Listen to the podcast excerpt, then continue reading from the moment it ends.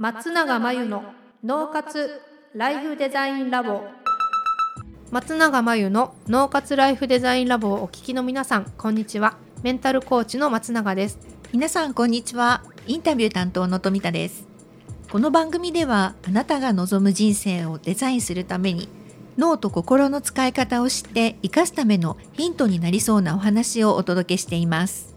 週に1回月曜日に配信中のピンポン Q&A のコーナーでは日常生活ビジネスでよくある悩みや相談者の方から寄せられた質問について解決のポイントをお話しします。今週の質問はこちらです。新規事業のネタ探しがうまくいっていません。案を部署のメンバーと40個ほど考えたんですけど実現できるのか本当に必要とされているのか何でうちがやるのかなどの点からどの案がいいのか選べないんです。そもそもアイデアの出し方深掘りの仕方が足りてないのかもしれないなと思っています。ということなんですけれどもこれ新規事業あるあるですかね？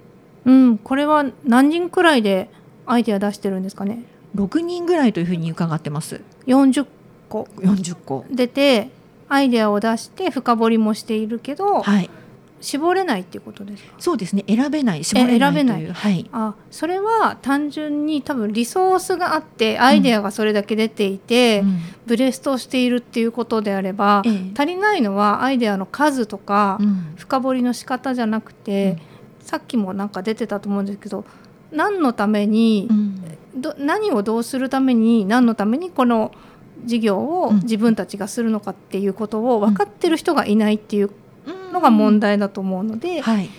それを、まあ、言い出すリーダーがいないってことなんですよ。うんうんだからリーダーがいなくて、うん。周りの人がこういうリソースがあるこういう経験がある、うんうん。こういうアイデアがある。このアイデアに対して深掘りをしてみようって言ってただ広げて深めてるんだけど、うんうん。なんか軸がないっていう。ええええ。からこういう社会にしたいとかこういう問題を解決したいっていう思いを持ったリーダーが一人でもいない限り、うん。それに対してどのアイデアがいいかとかうんうんそれに対してどういう実現方法があるかどのリソースを使うかっていう初めてそこからうん。うん話し合いになってくるのでうんなるほど。主導する人うんが不在だと多うん分新規事業はうまくいかないですよね。なるほど。では松永さん今日のポイントは？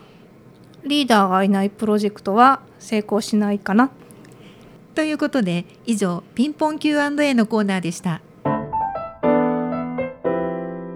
脳活ライフデザインラボ。あっという間にエンディングのお時間です。